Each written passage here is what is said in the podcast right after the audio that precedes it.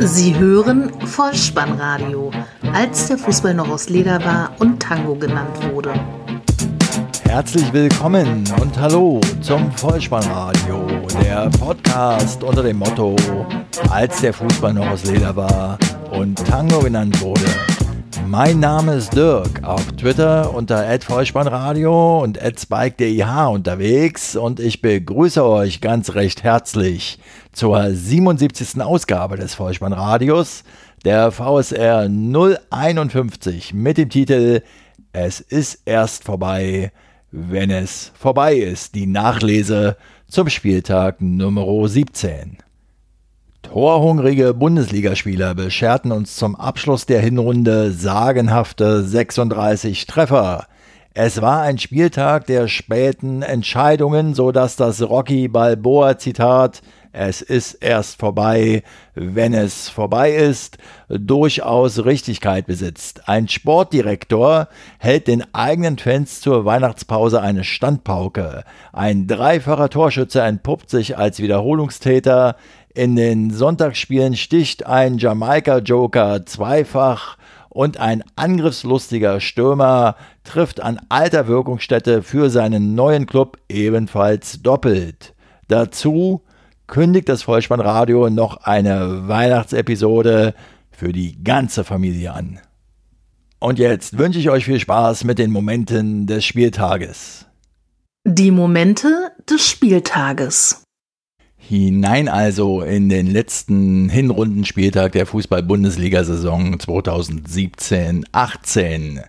Freitagabendspiel, 20 Uhr 30 Minuten. Ein Spiel im frei empfangbaren Fernsehen in Ihrem ZDF. Der Berg ruft, wie Luis Trenker sagen würde, oder wie das Vollspannradio sagt, der Bökelberg ruft. Borussia Mönchengladbach gegen den Hamburger Sportverein. Halbzeitstand 1 zu 0, am Ende 3 zu 1.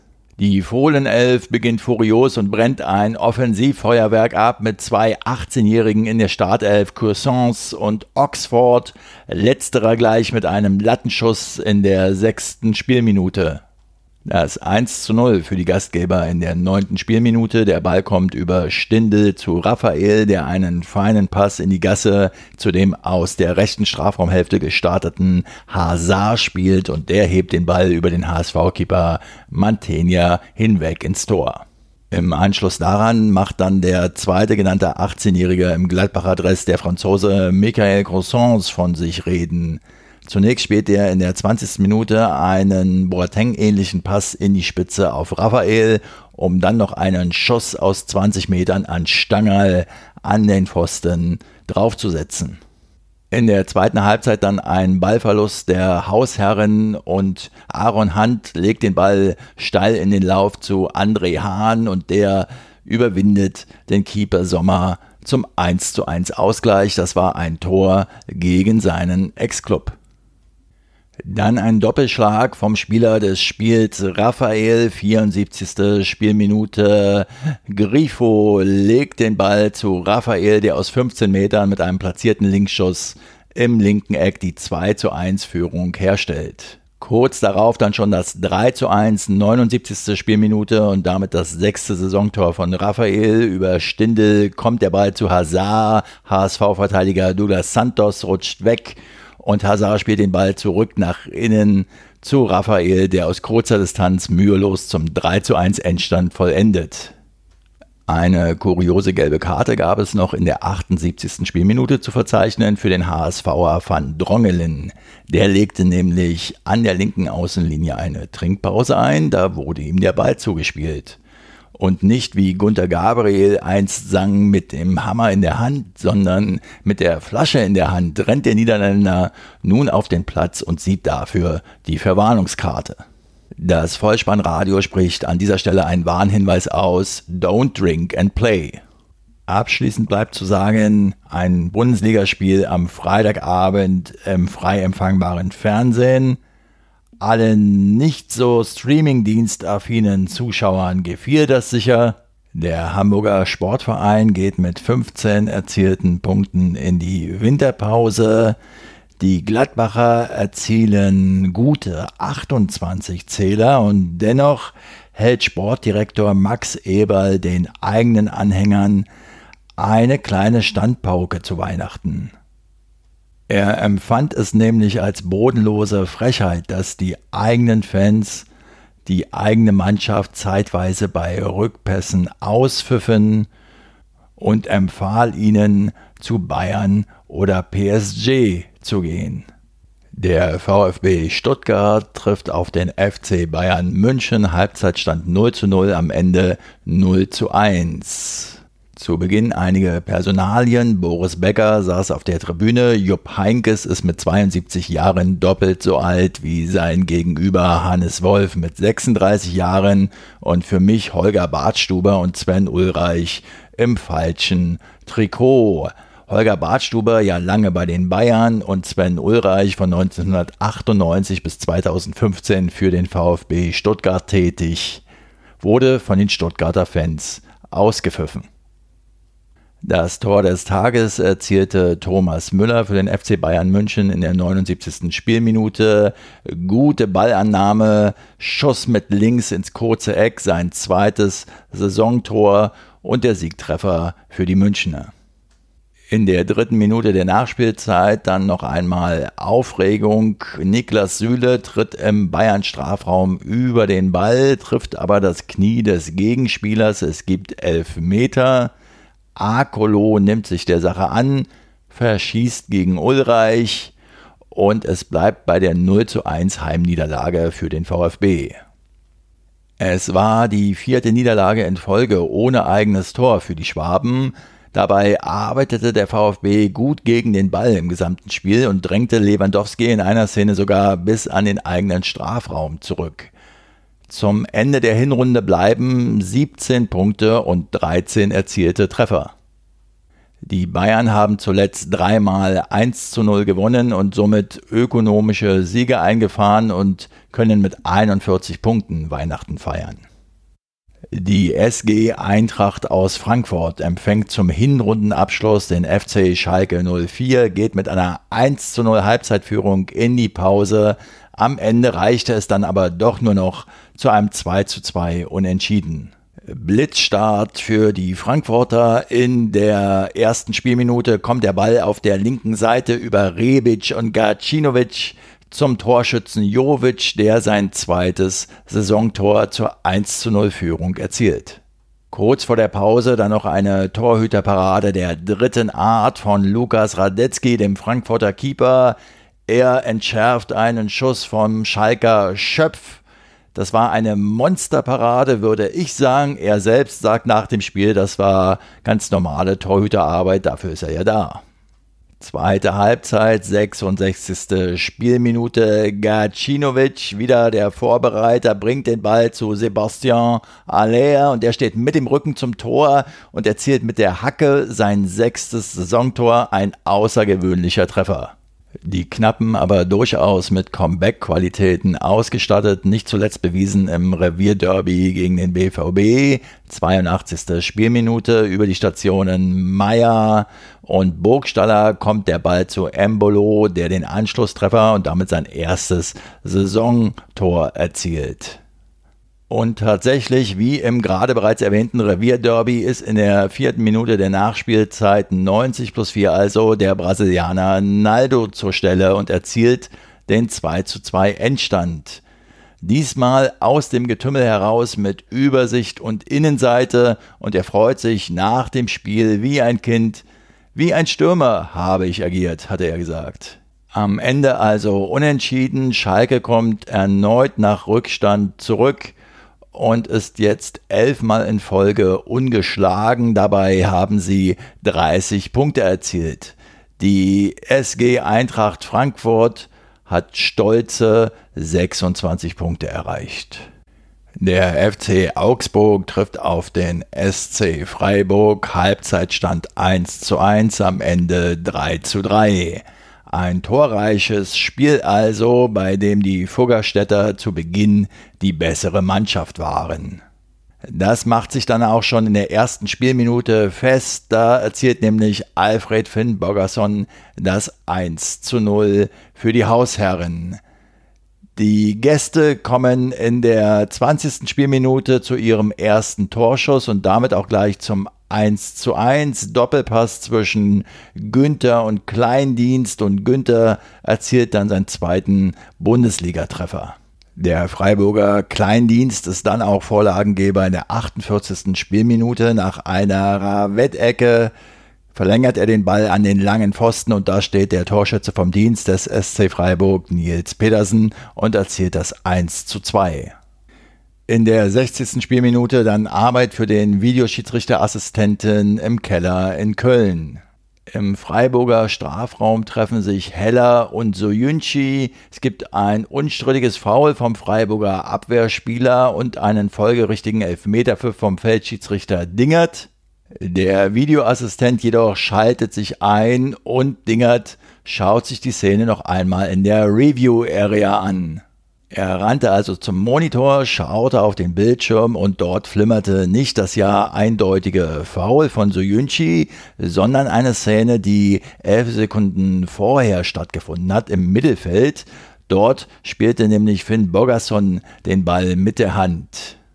Das hatte Schiedsrichter Dingert nach eigener Aussage im Spiel auch schon wahrgenommen. Er hatte so ein Bauchgefühl, aber zunächst mal weiterlaufen lassen.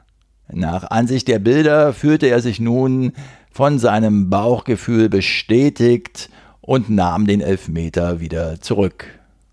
Im ZDF Sportstudio wurde gesagt, es dauerte 100 Sekunden, bis dieser Elfmeter zurückgenommen wurde und fast drei Minuten, bis dann weitergespielt worden ist. Die Fans im Stadion haben für diesen Fall die Anzeigetafel. Ich sage es euch an dieser Stelle nochmal. Zwischenstand immer noch 1 zu 2. Dann springen wir in die 65. Spielminute und die Freiburger bauen ihre Auswärtsführung noch aus. Das 3 zu 1 fällt, der Ball kommt über Höfler und Kleindienst zu Pedersen und der Torjäger erzielt sein sechstes Tor in der englischen Woche in den vergangenen drei Spielen. Ein wunderschön anzusehener Konter, so ehrlich muss man sein. Nachspielzeit 90 plus 1 und Alfred Finn Bogerson ist wieder da. 2 zu 3 Anschlusstreffer nach einer Flanke von Philipp Max. Dritte Minute der Nachspielzeit. 90 plus 3 der Isländer Alfred Finn Bogerson nach einer Flanke von Gregoritsch diesmal zum 3 zu 3 Endstand. Drei Tore also in diesem Spiel von Alfred Finn Bogerson. Und wenn ihr in der Suchmaschine eures Vertrauens nach dem dreifachen Alfred fahndet, dann werdet ihr dank des Vollspannradios wissen, dass er dies nicht zum ersten Mal geschafft hat. Am dritten Spieltag, so hat es das Vollspannradio dokumentiert, war er bereits auch dreimal erfolgreich. Am Ende der Hinrunde stehen nun für den SC Freiburg 19 erzielte Punkte zu Buche und der FC Augsburg hat nicht zuletzt dank einer starken Offensive, Finn Borgerson und Gregoritsch seien da genannt, 24 Punkte erspielt. Ein letztes Mal in diesem Jahr in Bremen zu Gast. Der SV Werder empfängt den ersten FSV Mainz 05, führt zur Halbzeit 2 zu 0 und kommt am Ende nicht über ein 2 zu 2 unentschieden hinaus. Rasanter Beginn der Hausherren, zweite Spielminute. Delaney gewinnt im Mittelfeld einen Zweikampf gegen Latzer, gibt den Ball auf Philipp Bargfrede und der schließt mit einem fulminanten Schuss zur 1 zu 0 Führung ab. Gegenzug der Mainzer, sechste Spielminute, Lattenschuss von Östonali. Es war der insgesamt neunte Alu-Treffer für die Rheinhessen in dieser Saison. Das nächste Tor für Werder dann in der 17. Spielminute. Es gibt eine Flanke. Delaney leitet den Ball per Kopf weiter auf Belful Deal und der Algerier setzt eine schöne Kopfballbogenlampe an und erzielt seinen ersten Bundesligatreffer und stellt so den 2 zu 0 Halbzeitstand für die Bremer her. Die Mainzer in Halbzeit 1 mit einer insgesamt eher schlechten Leistung und die Bremer dann aber im zweiten Spielabschnitt zu passiv, was sich rächen sollte. 70. Spielminute, Berggren gewinnt das Kopfballduell nach einem langen Ball und leitet die Kugel weiter zu Quinson. Dieser lässt Moisander noch aussteigen und jagt den Ball dann anschließend unter Bedrängnis aus sechs Metern zum 1 zu 2 Anschlusstreffer in die Maschen. Und auch in diesem Spiel gehen wir in die Nachspielzeit und auch in diesem Spiel fällt das letzte Tor in der Extra-Time. Dritte Minute der Nachspielzeit, 90 plus 3. Der Ball landet bei De Blases, der sieht, dass der Schweizer frei im Strafraum zu viel Platz hat, gibt den Ball weiter und frei erzielt sein erstes Tor im 53. Spiel für den ersten FSV Mainz 05. 2 zu 2 der Endstand. Beide Teams bleiben zum Ende der Hinserie tief unten drin. Die Mainzer 17 Punkte, der SV Werder Bremen 15 Punkte. Der erste FC Köln trifft auf den VfL Wolfsburg. Halbzeitstand 0 zu 0 am Ende 1 zu 0 und damit der erste dreifache Punktgewinn für den FC in dieser Bundesliga-Saison. Wir wissen nicht, welchen Anteil daran Lukas Podolski hatte, der auf der Tribüne zu finden war. Der neu installierte Geschäftsführer Sport beim FC, Armin Fee, bläst vor dem Spiel noch zur Attacke oder vielleicht handelt er ja auch nur nach dem Prinzip, ist der Ruf erst ruiniert, lebt sich's gänzlich ungeniert. Er jedenfalls mit einem Seitenhieb auf Ex-Trainer Peter Stöger, den er für den schlechten Fitnesszustand der Mannschaft indirekt verantwortlich macht. Darauf angesprochen entgegnete Peter Stöger, wenn dem so ist, dann möchte ich mich dafür entschuldigen. Die erste Halbzeit also noch torlos und der VfL-Trainer Martin Schmidt sagte nach der Begegnung, wir haben das Spiel in den ersten 60 Minuten verloren. Im zweiten Spielabschnitt zeigten sich die Kölner dann besser, machte sich sofort bemerkbar in der 48. Spielminute Lattentreffer von Jojic und in der 67. Minute dann das Tor des Tages. Der fünf Minuten zuvor eingewechselte Clemens hat den Ball im Mittelfeld und holt zu einem weiten Schlag nach rechts auf Jojic aus und rennt dann los. Jojic sieht das und passt den Ball zurück auf Clemens, der seinen ersten Saisontreffer erzielt und damit tatsächlich den dreifachen Punktgewinn, den ersten Sieg in dieser Bundesliga-Saison für den ersten FC Köln herstellt. Die Kölner schließen mit sechs Punkten die Hinrunde ab und der FC-Interimstrainer Stefan Rutenbeck sagt nach dem Spiel unter anderem im Andrea Nahles-Stil, wir haben viel in die Fresse gekriegt. Der Kollege und Übungsleiter auf der anderen Seite, Martin Schmidt, der geht mit 19 Punkten ins neue Jahr und für ihn gilt nach eigener Aussage neues Jahr, neues Glück. Das Topspiel an diesem Samstagabend bestritten dann die Mannschaften von Borussia Dortmund gegen die TSG 1899. Hoffenheim Halbzeitstand 0 zu 1, am Ende ein 2 zu 1 Heimsieg für den BVB. Der Ukrainer im schwarz-gelben Trikot, Andrei Jarmolenko, hätte in der Anfangsphase bereits in der fünften und sechzehnten Spielminute auf der rechten Seite vor dem Tor für Klarheit sorgen können, aber er trifft noch häufig einfach die falsche Entscheidung vor dem Kasten und hat bisher ja auch nur auswärts getroffen. Auch in der 44. Minute hatte er nochmal eine gute Chance auf der rechten Seite vor dem Tor, verpasste aber den Moment für das Abspiel und vertändelte erneut.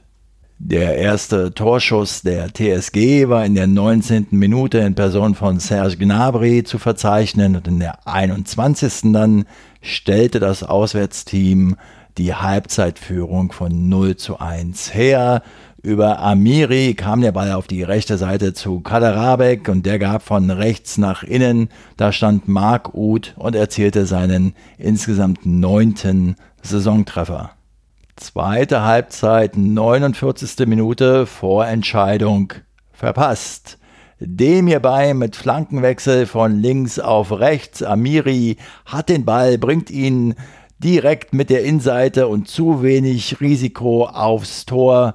Kein Problem für Birki. Die Dortmunder einfach aus meiner Sicht immer noch mit zu wenig Sicherheit und Zutrauen in das eigene Passspiel. In der 63. Minute aber gibt Jamolenko den Ball zu Kagawa, der befindet sich im Strafraum und sein Gegenspieler Posch stellt ihm ein Bein. Elf Meter. Aubameyang lässt sich diese Chance auf seinen 13. Saisontreffer nicht entgehen. 1 zu 1. Auch in diesem Spiel gibt es eine späte Entscheidung. 89. Spielminute, Einwurf von der linken Seite. Der Ball kommt über Dahut zu Kagawa und der gibt den Ball ans rechte 5-Meter-Raumeck. In diesen Raum ist Pulisic gelaufen im Rücken von Zuba. Der jongliert den Ball einmal mit rechts und schließt dann mit links ab. Das bedeutet sechs Punkte aus zwei Spielen für Peter Stöger. Der erste Sieg überhaupt in Dortmund für den Ex-FC Köln-Trainer und nun folgt das DFB-Pokal Achtelfinale beim FC Bayern München. Die TSG 1899 Hoffenheim kann mit 26 Punkten Weihnachten feiern und die Borussia aus Dortmund hat 28 Punkte erreicht, zwei Punkte hinter Schalke 04. So, Kinder, in den bisherigen sieben Spielen am Freitag und Samstag sind beachtliche 23 Treffer gefallen. In den zwei folgenden Sonntagsspielen nun kommen noch weitere 13 Tore hinzu. Chapeau. Auf also in die Landeshauptstadt Niedersachsens nach Hannover die die Gäste Bayer 04 Leverkusen empfingen. 3 zu 2 führten sie zur Halbzeit. Damit sind erstmals fünf Tore vor der Pause in dieser Saison gefallen. Am Ende trennten beide Mannschaften sich schiedlich friedlich 4 zu 4. Es war ein munterer Schlagabtausch beider Mannschaften, wobei Leverkusen zwischenzeitlich 1 zu 0 und 4 zu 3 und Hannover wiederum 2 zu 1 und 3 zu 2 führte. In der elften Minute gehen die Gäste in Führung. Lars Bender setzt sich auf der rechten Außenbahn stark durch. Er flankt nach innen und dort steht Julian Brandt, möglicherweise ein glühender Anhänger des Vollspannradios. Jedenfalls lässt er die Kugel über den Spann rutschen und jagt sie aus zentraler Position Volley ins Gehäuse. Die Antwort der 96er kommt prompt. Zwölfte Spielminute. Von Klaus kommt der Ball zu Korb, der wiederum von der rechten Seite nach innen flankt. Dort steht Bebu und setzt sich im Luftduell mit Henrichs durch, nickt die Kugel aus knapp sechs Metern zum Ausgleich ins Tor. 1 zu 1. Äh, weiter geht die wilde Fahrt in der 21. Spielminute. Im Leverkusener Strafraum trifft Tar Klaus am Knöchel. Schiedsrichter Sören Stark schaut sich das alles noch einmal an und entscheidet nach Videobeweis auf 11 Meter. Niklas Füllkrug ist da und verwandelt sicher zum 2 zu 1. Und auch hier die schnelle Antwort, diesmal der Gäste, 25. Spielminute. Sané wird unter Druck gesetzt und spielt einen Fehlpass in die Beine direkt von Bellarabi. Der sieht den startenden Memedi und der aus extrem spitzen Winkel von rechts genau zwischen Pfosten und den im kurzen Eck stehenden Hannover 96 Keeper Chauner vorbei zum 2 zu 2. Den letzten Treffer in dieser torreichen ersten Hälfte konnte erneut der Hannoveraner Klaus beisteuern. Brandt verliert im Mittelfeld den Ball. Füllkrug spotet los, wird unter Druck gesetzt und legt dann am Strafraum für Klaus per Hacke ab. Das hat er sehr, sehr schön gemacht. Aus 17 Metern zentraler Position nimmt eben Klaus Maß und vollendet sehenswert Tar hat dabei den Ball noch unglücklich abgefälscht. Man muss auch ganz objektiv betrachtet den Hannoveraner Spielern Klaus und Füllkrug zwingend ein Lob ob ihrer Leistung aussprechen. Ob man es allerdings auch angesichts ihrer Frisuren tun muss, das bleibt aus meiner Sicht sehr fraglich. Mit einem Halbzeitstand von 3 zu 2 für das Heimteam geht es also in die Kabine und die zweite Halbzeit beginnt auf Leverkusener Seite mit der Einwechslung von Dominic Kor und Leon Bailey. Und eben dieser Bailey macht sich auf, das Spiel zu drehen. 47. Spielminute. Havertz sieht, dass Bailey in den freien Raum startet, passt sofort in die Tiefe, der Turbo zündet und die erste Aktion führt zum Ausgleich 3 zu 3.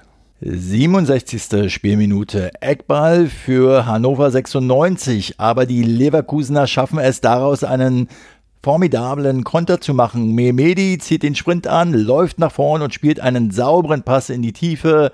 Wieder ist Bailey zur Stelle und überwindet Schauner diesmal erneut aus etwa 12 Metern. Es steht also inzwischen 4 zu 3 für die Werkself und die haben jetzt auch gute Gelegenheit, den Sack endgültig zuzumachen. Bailey in der 72., Chor in der 73., Bellarabi in der 75. und Alario in der 80 verpassen aber jeweils die Vorentscheidung. Daher kommt 96 noch einmal zurück. 83. Spielminute. Füllkrug bringt die Kugel im Strafraum zu Bebu. Der bleibt am Ball und kann den an drei Mann vorbei zu Korb bringen. Der hält einfach drauf. Retzos ist zwar mit der Hacke noch dran, aber der Ball rutscht ins Tor. 4 zu 4 der Endstand. Der Aufsteiger Hannover 96 hat somit zum Ende der Hinrunde respektable 23 Punkte erzielt und Bayer Leverkusen zwölfmal in Folge jetzt ohne Niederlage hat 28 Zähler auf dem Konto. Im Osten geht bekanntlich nicht nur die Sonne auf, sondern auch am Sonntagabend die Hinrunde der Fußball-Bundesliga-Saison 17-18 zu Ende. Das letzte Spiel des 17. Spieltages hält für den geneigten Zuschauer die Begegnung zwischen Leipzig und Hertha BSC bereit. Halbzeitstand 0 zu 2, am Ende 2 zu 3.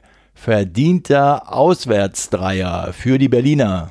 Und fast hätte eine sogenannte Bauchbinde mit Breaking News bei der Sky Live-Übertragung das 0 zu 1 verdeckt. Diese Breaking News hatte zum Inhalt, dass Sandro Wagner zum FC Bayern wechselt. Die Vereine sind sich handelseinig. Wagner soll in München in der kommenden Woche einen Vertrag über zweieinhalb Jahre unterschreiben. Die Ablöse beträgt 12 Millionen plus Nachzahlung. Hoffenheim kann noch mehr kassieren, sollte Wagner eine bestimmte Anzahl an Einsatzzeiten bei den Bayern bekommen. Diese Meldung also verdeckte fast das 0 zu 1 für Hertha durch Davi Selke in der sechsten Spielminute. Selke bereitet den Treffer selbst vor. Er gibt den Ball zu Salomon Kalou, der legt rechts raus auf Esswein und der wiederum gibt den Ball relativ ungefährlich eigentlich flach ins Zentrum zurück. Da steht aber Davi Selke relativ frei und kann aus 13 Metern ins rechte obere Eck einnetzen. In der siebten Minute dann eine rote Karte für Hertha BSC. Timo Werner ist mal wieder schneller als sein Gegenspieler. In dem Fall war es Toru Nariga. Der bringt den Leipziger als letzter Mann zu Fall. Schiedsrichter Frank Willenborg deutet dies als Notbremse und zeigt glatt rot. Die Hauptstädter ab diesem Zeitpunkt also noch für über 80 Minuten in Unterzahl, aber spätestens ab diesem Zeitpunkt war es das Spiel von Davi Selke. Fast so wie damals, als im Länderspiel Deutschland gegen die Niederlande Rudi Völler vom Platz musste und Jürgen Klinsmann seine Sternstunde erlebte und für meine Begriffe das beste Länderspiel seiner Karriere machte. Davi Selke, der Ex-Leipziger, war einer der ersten, der den Rotsünder Toruna Riga tröstete. Er rieb sich in Zweikämpfen auf, rannte sich die Lunge aus dem Hals, hatte pure Freude daran, Fouls gegen sich zu provozieren und spielte unsagbar stark. Auch der, wie er in Berliner Fußballkreisen nicht ganz ironiefrei genannt wird, Fußballgott Alexander Esswein spielte stark. Er holte einen Freistoß auf der rechten Seite gegen Halzenberg heraus. Den trat Lazaro in der 31. Minute scharf nach innen und am ersten Pfosten ist Kalu da und steigt hoch und nickt die Kugel ins rechte Eck. 2 zu 0 für Berlin das sechste Saisontor von Salomon Kalou. Die Leipziger hatten in der 37. Minute noch einen Pfostenschuss von Demme zu verzeichnen, sowie einen Schuss von Cater in der 44. der denkbar knapp am Gehäuse vorbeiging. Hertha mit einer 100%igen Chancenverwertung und ich ließ mich in der Halbzeitpause dazu hinreißen zu twittern. Bisher Beste 45 Minuten von Hertha BSC in der Saison aus meiner Sicht. Laufstark in Unterzahl, abgeklärt, gut gestaffelt, keine individuellen Leichtsinns- und Abspielfehler hinten und eine eben 100%ige Chancenverwertung vorne. Schade, dass erst Pause ist. Die Berliner ließen sich die Butter auch in der zweiten Halbzeit nicht mehr vom Brot nehmen. Gute Chance nochmal in der 50. Minute wiederum Davi Selke, der mit Tempo über die rechte Seite aus Spitzenwinkel abschließt. Golaschi ist da, lässt den Ball aber nach vorne abklatschen. Da steht nun Meier, der Youngster der Berliner, müsste den Ball eigentlich sicher im Netz unterbringen, rutscht aber vorher kurz aus, schafft es aber dennoch, ein Leipziger Abwehrbein anzuschießen, so dass es eine Ecke gibt. Dieser Eckball von Lazaro getreten, findet am zweiten Pfosten erneut Davi Selke. Der schiebt den Ball aus kurzer Distanz ins rechte Eck. 3 zu 0 für Hertha. Und dann kommen wir zum Eishockey. 62. Spielminute. Davi Selke läuft allein aus der eigenen Hälfte wie im Eishockey Penaltyschießen auf Gulaschi zu und trifft nur den Pfosten. Leipzig kommt zum Anschlusstreffer. 68. Spielminute Eckball, der zunächst geklärt wird. Bruma ist auf der rechten Seite, der flankt scharf nach innen und findet Orban. Aus kurzer Distanz nickt er ein zum 1 zu 3. Dann Spielerwechsel bei Hertha BSC. Die Torschützen gehen vom Feld. Für Selke kommt Ibisevic in der 69. Spielminute und in der 71. kommt Genki Haraguchi, der japanische Nationalspieler für Salomon Kalou. Wir sind in der zweiten Minute der Nachspielzeit 90 plus 2, langer Ball von Demme, Verzweiflungstat kann man es schon nennen. Halstenberg ist mit dem Kopf im 16er, da nickt ihn an Jahrstein vorbei ins Netz zum Endstand von 2 zu 3. Es war ein schmerzhafter Treffer, denn der Torschütze knallt anschließend noch an den Pfosten. Leipzig somit fünfmal in Folge ohne Sieg und sammelt zur Hälfte der Spielzeit auf Platz 5 28 Punkte. Und Hertha BSC, ja, sie haben dann doch noch einen versöhnlichen Hinrundenabschluss hingekriegt. 24 Punkte, Platz 10 es war das 100. Pflichtspiel als Cheftrainer von Paul Dardai. Der kann nun zur Weihnachtspause eine gute Flasche Rotwein aus seinem Weinkeller holen, hat seinen Spielern zur Motivation versprochen, das verriet er nach dem Spiel, dass sie im nächsten Jahr als Mannschaft zu ihm kommen dürfen und sich einen freien Tag wünschen können. Lasst mich noch zwei Bemerkungen zum Live-Spielkommentar von Markus Lindemann auf Sky loswerden. Der hat wohl als Entschuldigung für die Leipziger Leistung die ganze Zeit über die zusätzliche Champions League-Belastung von Leipzig in dieser Saison gesprochen. Lieber Herr Lindemann, auch Hertha hat Europa League gespielt. Wenn auch unerfolgreich, aber die Spiele haben sie dennoch in den Knochen und in Unterzahl waren sie auch über 80 Minuten. Einen ganz guten Spruch hat er dann aber bei einem Brumer-Schussversuch doch, wenn auch möglicherweise unbeabsichtigt, rausgehauen. Er sagte nämlich, Zitat, er hat ihn links liegen, aber am liebsten hat er ihn rechts. Aber manchmal kannst du es dir einfach nicht aussuchen. Zitat Ende. Alle männlichen Zuhörer dieses Podcasts werden an dieser Stelle wissen, was gemeint ist. Lasst uns zum Ende dieses Spiels einen Blick auf die Tabelle werfen und ein kurzes Hinrundenfazit ziehen. Der erste FC Köln ist mit sechs Punkten Tabellenletzter. Er hat neun Punkte Rückstand auf den Relegationsplatz 16, wo der SV Werder Bremen steht. Betrachten wir jetzt den Aufsteiger Hannover 96 auf Platz 11, der dort mit 23 Punkten ansässig ist, so stellen wir fest, dass er nur sieben Punkte Rückstand auf Platz 2 hat, wo der FC Schalke 04 mit 30 Punkten angesiedelt ist.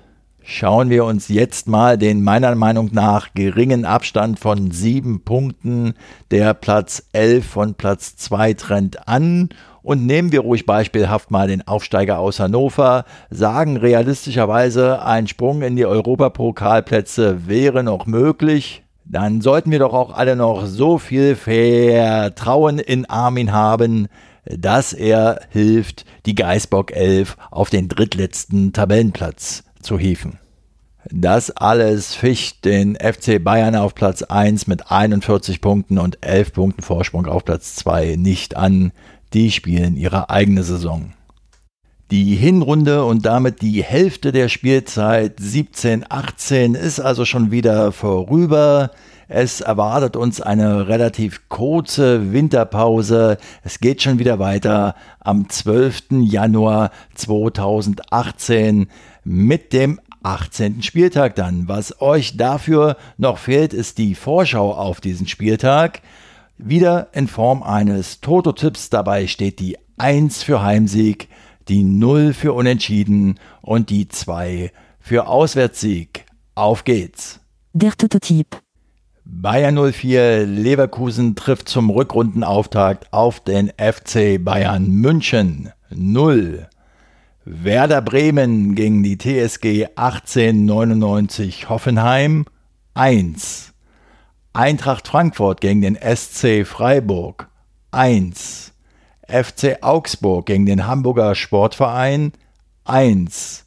Hannover 96 gegen den ersten FSV Mainz 05 1. VfB Stuttgart gegen Hertha BSC 0. Leipzig gegen den FC Schalke 04 1. Der erste FC Köln trifft auf Borussia Mönchengladbach 2. Und die Borussia aus Dortmund trifft auf den VfL Wolfsburg 1. Damit haben wir auch diesen Spieltag in der für das Vollspannradio typischen Ausführlichkeit abgehandelt. Die Bundesliga-Akteure wandern verdientermaßen in die Weihnachtspause und ich darf nicht ohne Stolz ankündigen, dass das Vollspannradio für euch noch eine Weihnachtsepisode vorbereitet hat. Wer von euch das Vollspannradio schon etwas länger mitverfolgt, wird erahnen können, welche Gestalt diese Episode annehmen wird. Ich kann an dieser Stelle schon so viel verraten, dass es ein Rätselspaß für die gesamte Familie werden wird, diesmal sogar mit musikalischen Einspielern. Wann genau diese Episode erscheinen wird, das kann ich allerdings noch nicht sagen. Ich denke, das wird in jedem Fall nach dem DFB-Pokal Achtelfinale geschehen, so um die Weihnachtsfeiertage herum, kurz vorher, kurz nachher. Haltet euren Podcatcher bereit und abonniert diesen Podcast, denn so verpasst ihr keine weitere Episode. Alle Erscheinungsformen und Kontaktmöglichkeiten des Vollspannradios findet ihr auf der Seite bolzenundruppen.potspot.de. Empfehlt diesen Podcast sehr gern weiter, hinterlasst Rezensionen und Bewertungen gern auf iTunes. Das hilft den Podcast sichtbarer, noch sichtbarer zu machen. Ich hatte in dieser Woche gesehen, dass das Vollspannradio zwischenzeitlich in der Kategorie Profisport bei iTunes die Top 10 erreicht hat. Darüber habe ich mich sehr gefreut. Helft da sehr gerne mit, dass es so weitergeht. Und dann sage ich an dieser Stelle das, was ich jede Episode zu euch sage und was ich auch in jeder Episode tatsächlich so meine. Ich bedanke mich für eure Zeit, ich bedanke mich für euer Vertrauen in diesen Podcast und verabschiede mich auch in dieser Ausgabe wieder mit dem Hinweis für den Fall, dass ihr die Kugel mal wieder im Netz unterbringen wollt. Kopf, Innenseite, Außenriss und Hacke Nein, nur mit dem Vollspann wieder rein. Vielen Dank. Ciao. Sie hörten Vollspannradio. Vollspannradio. Vollspannradio. Vollspannradio. Vollspannradio. Vollspannradio.